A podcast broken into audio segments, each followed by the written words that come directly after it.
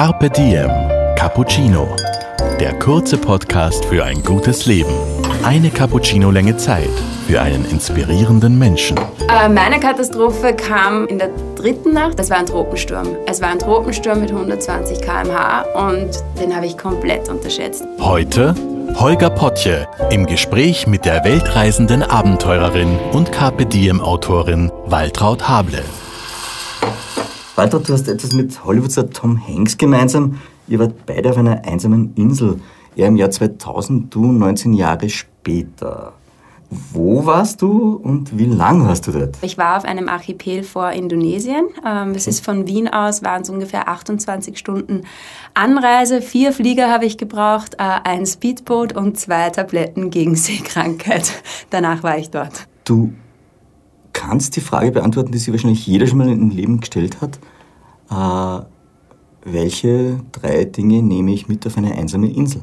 Ich kann dir gleich sagen, dass mit den drei Dingen, das wird nichts, äh, weil äh, du bist schon mal ohne Sonnenschutz, bist schon mal aufgeschmissen, ohne Reisepass kommst nicht hin und ein Spray gegen Moskitos hilft auch und dann hast du aber noch immer nichts zum Essen, beziehungsweise kein Mess. Also die drei Dinge sind schwer utopisch. Ähm, ich habe lang wirklich hin und her überlegt, was ich mitnehmen würde, bin aber dann ganz schnell draufgekommen, äh, das geht sich so nicht aus. Es waren deutlich mehr als drei Dinge, ähm, die man packen muss. Eben Sonnenschutz ist unablässlich, äh, unerlässlich, ähm, einen Reisepass brauchst, du brauchst Moskitoschutz, du brauchst ein Messer, du brauchst eine Decke, ähm, du brauchst äh, zumindest eine Wasserflasche, wo du Wasser auffangen kannst. Also ohne die drei Dinge, glaube ich, also wenn du nur mit drei Dingen fährst, wird das Überleben sehr, sehr schwer. Ich glaube, das hat sich dann innerhalb von 48 Stunden erledigt. Ich habe keine Camping-Erfahrung, ich bin keine Survival-Expertin, aber dieses, ähm, die Aussicht darauf, einmal ganz allein auf der Welt zu sein, also auch wenn es nur vermeintlich so ist, aber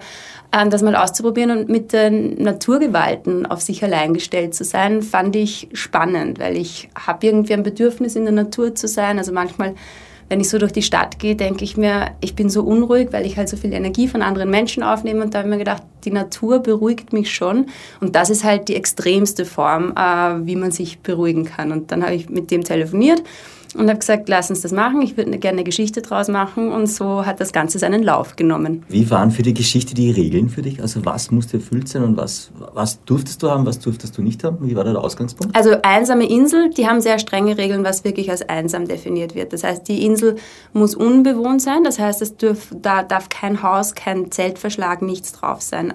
Es darf natürlich keine Straßen geben, es darf kein elektrisches Licht geben, es darf keine Wasserleitungen ähm, geben und sie ist idealerweise nur an einer Stelle zugänglich. Das heißt, man kann nur an einer Stelle ankern oder beziehungsweise vor der Insel ankern, weil das garantiert, dass man auch den Zutritt ähm, äh, kontrollieren kann. Denn es gibt ja immer wieder ähm, Fischer, die halt einfach um Inseln herumfahren und fischen und ähm, das muss man kontrollieren können, damit man halt das Gefühl hat, man sitzt nicht auf der Insel und schaut dann irgendwie zehn Fischerbooten zu. Das heißt, ein Eingang unbewohnt, ähm, unberührte Natur, so wie vor Hunderten von Jahren. Ähm, also nicht, dass da irgendwie mal alles niedergeholzt wurde und, und, und neu gepflanzt wurde, sondern es sollte relativ ursprünglich noch sein. Und das ist sehr, sehr schwer zu finden. Ähm, und es ist vor allem sehr, sehr schwer zu finden. Äh, man soll ja nicht aufs Festland schauen können, es soll kein Licht vom Festland rüberkommen. Ähm, und in, also vor Indonesien ist er dann fündig geworden. Ah, weißt du, wie groß die Insel jetzt insgesamt war? Ja, also ich habe es ähm, erfragt. Es ist, schätze mal, die quasi einen Kilometer lang, 200, 300 Meter breit. Man könnte sie wahrscheinlich an einem Tag umrunden, aber es ist halt teilweise sehr unwegsam. Ähm, es waren sehr viele Kokospalmen drauf. Kokos sind Fluch und Segen, weil einerseits garantiert dir ähm, die Kokosnuss ein Überleben. Also du hast quasi, solange es Kokosnüsse hast, kannst du nicht verdursten. Also solange es noch eine Kraft hast, sie aufzuschlagen, weil in einer Kokosnuss sind 300 bis 500 Milliliter äh, Kokoswasser. Ähm, Kokos, nachdem aber Kokos so ein Trendfood geworden ist, also es gibt es ja mittlerweile in jedem Supermarkt, ist es auch für Inselbesitzer wieder rentabel geworden, Plantagen zu betreiben. Und das bedeutet automatisch halt, dass hin und wieder auch Erntehelfer drauf sind. Ähm, das heißt, in unserem Fall wurden die Erntehelfer gebeten, die Insel für den Zeitraum zu räumen, damit wir wirklich dieses Gefühl haben, ganz allein zu sein. Aber die Insel war wirklich unbewohnt, es gab keine Häuser drauf. Ähm, es gab halt nur einen Haufen Kokospalmen. Ähm, sehr viele Krabben, ein paar Schlangen, Vögel, Agaven ähm, und es war sehr, sehr viel unberührte Natur. Und die Regeln waren für dich halt, ähm, okay, sechs Tage, fünf Nächte mhm. und du musst überleben. War das der Ausgangspunkt? Ja, ähm, ich muss überleben. Ich habe Wasser bekommen, mhm. ähm, kein Zelt, also keinen mhm. Unterschlupf.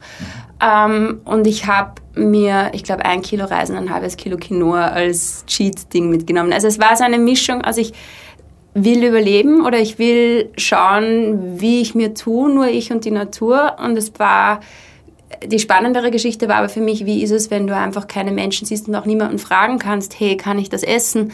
Ähm, wie handhabt ihr das? Ähm, also man hat ja ganz viele Fragen, die kommen ja dann auf und wenn da einfach diese Insel komplett unbewohnt ist, dann musst du dir diese Fragen selber stellen und googeln kannst du es halt auch nicht. Also es ging schon sehr darum, auch diese Einsamkeit, dieses auf sich allein gestellt sein, einmal im Leben ähm, sich zu gönnen. Wie einsam ist eigentlich eine einsame Insel? Naja, Menschen sind keine da, aber laut ist es trotzdem. Also sie ist sehr, sehr, sehr laut. Ähm, das habe ich ein bisschen unterschätzt. Ich habe mir halt gedacht, da komme ich hin und da ist eine Bucht und da plätschert es halt und dann höre ich die Vöglein zwitschern. Du hörst kaum etwas, weil die Brandung hat wirklich getost. Also es war, das Meer war wild und rau. Ähm, und äh, ich musste immer, auch wenn der, der begleitende Fotograf, äh, Philipp, dann quasi zwei Meter entfernt von mir stand, hätte ich eigentlich fast ein Megafon gebraucht. Also wir haben uns nie verstanden und haben immer wie so alte Menschen gesagt, was, was hast du gesagt? ähm, und einsam, also ich glaube, es waren gefühlt drei Milliarden Krabben da, diese Einsiedlerkrebse eben, weil die halt keine ähm, es gab ja keine Bebauung, das heißt, ihr, ihr, das Territorium gehörte komplett ihnen. Und ich fand es sehr, sehr spannend, wenn ich ähm, aufstand, ich bin 1,73 Meter groß und ich habe auf den Boden runtergeschaut, dann war das wie so eine vielbefahrene Autobahn in irgendeiner Großstadt. Also die Einsiedlerkrebse Tag und Nacht waren die ähm, geschäftig unterwegs und äh, also am, am, Boden herrschte hektische Betriebsamkeit. Ähm, auf meiner Augenhöhe habe ich aufs Meer ähm, geschaut, das eben die ganze Zeit mit uns gesprochen hat. Und dann äh, hörst du es halt rascheln und krachen. Das sind die Krebse, die Echsen, die Schlangen.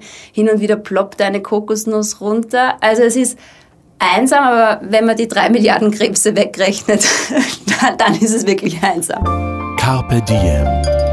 Cappuccino. Was für dich mehr Robinson Crusoe oder mehr Castaway vom, vom Survival-System her? Ich würde mal sagen, bei Robinson Crusoe und Castaway ist jeweils eine Katastrophe vorangegangen. Also einmal war Schiffbruch und äh, einmal war Flugzeugabsturz. Das war zum Glück ja bei mir nicht. Was war deine Katastrophe?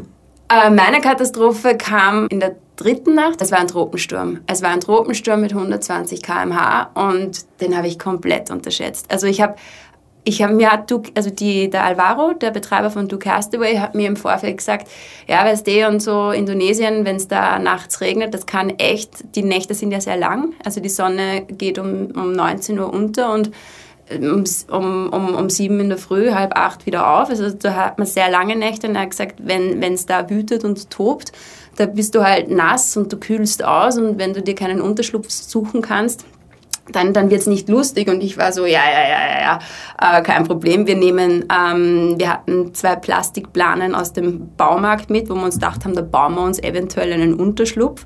Äh, und ich nehme einen warmen Pulli mit und das war's. Und dann habe ich mich viel den wichtigen Fragen im Leben gewidmet, nämlich wie geht man gegen Killer-Cobras vor, wie ist es, wenn man, wenn man sechs Tage nicht duschen kann und wie, äh, wie wird das zu keiner Geruchsbelästigung für den äh, Begleiter. Also das waren für mich die wichtigen Dinge und ähm, die wirklich wichtigen Dinge habe ich dann aber eben außer Acht gelassen, wie der Regen. Und das war am, am dritten, in der dritten Nacht, das war am Tag schon sehr, sehr schwül.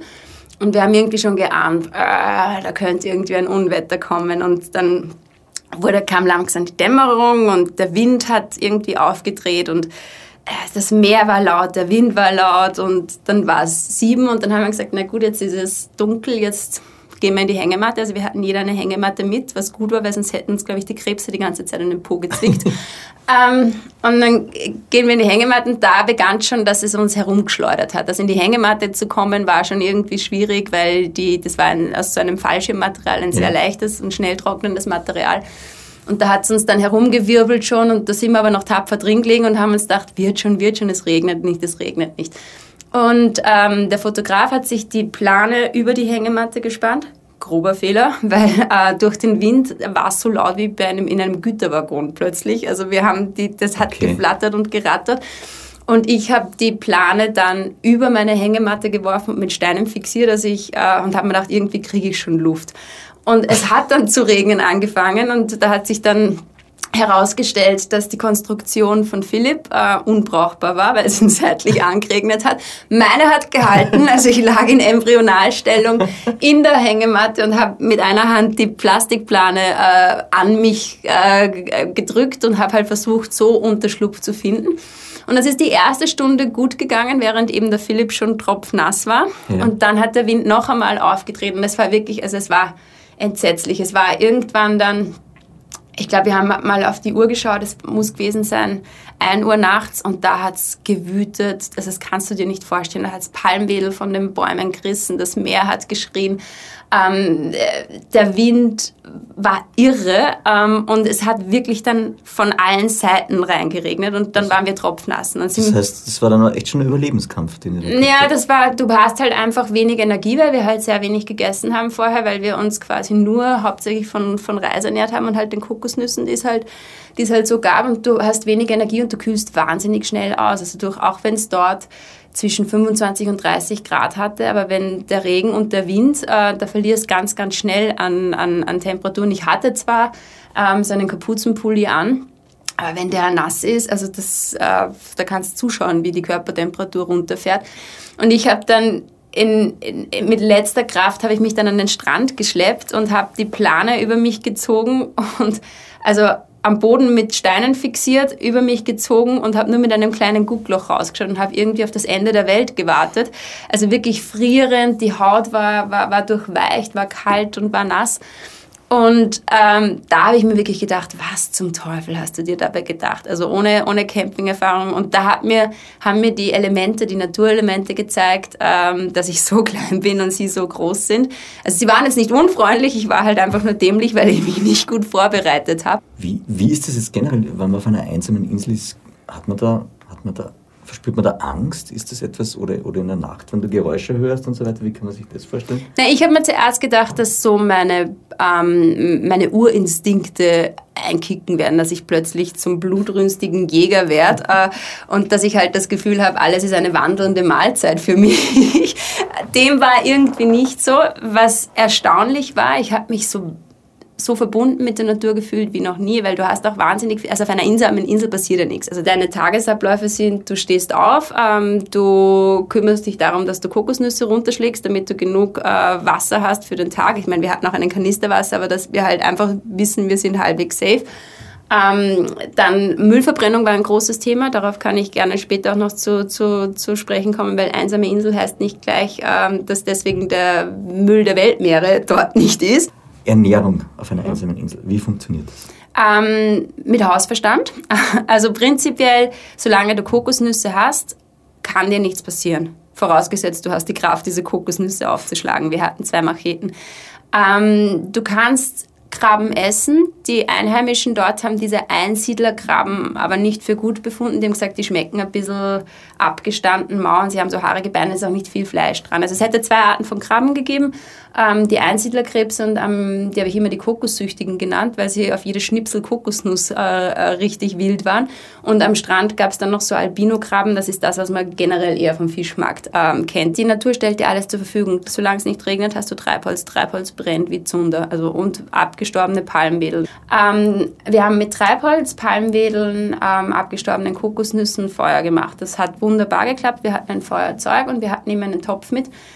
Ähm, zuerst hat der Reis ein bisschen fad geschmeckt. Da haben wir gemeint, es fehlt Salz, bis wir dann realisiert haben, vor uns ist ein ganzes ein ganzer Ozean. wir könnten ja einfach äh, quasi in, in, in Meerwasser kochen. Das funktioniert. Da ja, da hat die Sache gleich viel besser geschmeckt. Zehn Dinge, die man mit einer Kokosnuss anstellen kann. Ganz viele Dinge kannst du mit einer Kokosnuss. Also wie wir gelernt haben, kann man sie trinken, man kann sie essen, äh, man kann sie als Aufbewahrungsgefäß für, für, für Trinkwasser benutzen, man kann sie als ähm, also sofern sie getrocknet sind, die Fasern ähm, für, für, fürs Feuer äh, benutzen. Du kannst das ist jetzt ein bisschen mehr als die Nuss, aber du kannst mit einem Palmwedel kannst du dir ein, ein, ein Dach bauen. Du kannst mit einer Kokosnuss, die gerade austreibt, also einen sehr jungen Kokosnussbaum, kannst du dir quasi das Palmherz, das es bei uns in, äh, im Supermarkt in der Dose gibt, äh, kannst du gewinnen. Bei Kokosnüssen, die ein bisschen weniger ausgetrieben haben, ähm, also die jetzt nicht hüfthoch sind, sondern vielleicht nur kniehoch sind, ähm, wenn du die aufschlägst, die haben eine styroporartige, mousseartige Konsistenz. Also das ist eine, eine ganz neue Geschmacksrichtung auf der, der Kokosnuss-Ebene. Ähm, du kannst sie als die Bäume als äh, Pfeiler für deine Hängematte äh, benutzen. Was noch? Ähm, ich nehme mal an, es nisten Vögel drin. Also du kannst, die, für mich bedeuten Kokosnüsse und Kokospalmen leben. Also wir haben irgendwie alles, da kannst glaube ich auch alles verwerten. Ich habe irgendwo mal gelesen, eine Kokospalme kann restlos verwertet werden. Aber das klingt jetzt auch so, als könntest du ein Rezeptebuch für einsame Inseln erstellen. Reis und Quinoa mit einem Hauch Meerwasser, vielleicht einem, äh, äh, einer kleinen Prise Algen und wenn man Glück hat, ähm, würde man vielleicht einen Fisch fangen. Nur äh, an meine Angelkünste glaube ich da jetzt nicht und ich glaube, ich würde eher die vegetarische Variante servieren. Hast du Gewicht verloren? ich fürchte, also ich glaube ja, aber äh, die Realität sah dann so aus, dass ähm, Indonesien hat großartiges Essen und kaum waren wir von der Insel runter, musste ich natürlich landestypische Gerichte probieren und habe ähm, bei meiner Ankunft in, in dem Hotel, wo ich auf den Flieger warten musste, habe ich um 16 Uhr gegessen, um 19.30 Uhr, am nächsten Tag gleich Frühstück. Also ich glaube, ich habe in Summe zwei, drei Kilo verloren. Ähm, habe wahrscheinlich auch ein bisschen, die Armmuskeln sind ein bisschen besser geworden durch das Schwingen der Machete und durch den Versuch, Kokosnüsse von den Bäumen zu schlagen. Aber es, die äh, Bikini-Figur, die ich mir erträumt habe, hat es jetzt nicht ganz gespielt. Vielleicht hätte ich einfach den Reis weglassen sollen, dann wäre es ein bisschen schneller gegangen. Was hast du gelernt auf dem Trip und was hast du über dich gelernt? Ich glaube, ich bin noch immer dabei herauszufinden, was ich auf dem Trip gelernt habe. Ähm, ich habe zumindest eine Ahnung davon dass alles irgendwie zusammenhängt und jede Aktion eine Reaktion bedingt. Also ich, sehe das große Ganze noch nicht, aber ich habe eine gute Ahnung. Ich habe gemerkt, dass ich halt einfach auf meine Grundbedürfnisse mehr hören muss. Also normalerweise denkst du nicht drüber nach, was du isst. Du haust dir irgendwas äh, am Weg rein, isst von mir aus in der Straßenbahn oder in der U-Bahn oder schlingst was am Schreibtisch runter und wenn du aber weißt, dass die Nahrungsbeschaffung ein bisschen mühsam äh, wird, dann überlegst du schon genau, welche Kokosnuss schlage ich vom Baum, welche, welche Alge koche ich und hörst ein bisschen mehr auf deinen Bauch. Tom Hanks hat für sein Inselabenteuer ein paar Millionen bekommen. Was hast denn du gekriegt? Etwas für Bilder für die Ewigkeit oder für meine Ewigkeit. Und ein Gefühl, dass das alles schon gut wird. Also, dass, dass, dass ich gut aufgehoben bin, da wo ich bin und ähm, das Gefühl, dass wenn ich mit offenen Augen durch die Welt gehe, Optionen sehe, wo vielleicht vorher Probleme waren. Vielen lieben Dank für deine Zeit und fürs Gespräch und ich freue mich schon auf die nächste Geschichte. Danke für die Einladung. Dir hat unser Carpe Diem Cappuccino geschmeckt? Dann gönn dir die XL-Variante. Den kompletten Podcast mit der weltreisenden Travel-Autorin Waltraud Hable auf Soundcloud, iTunes, Google Play oder Spotify. Jetzt abonnieren und liken. Das Carpe Diem Magazin erscheint alle zwei Monate. Besucht auch unsere Social Media Portale auf Facebook, Instagram und YouTube und unsere Website carpediem.live. Carpe Diem, der Podcast für ein gutes Leben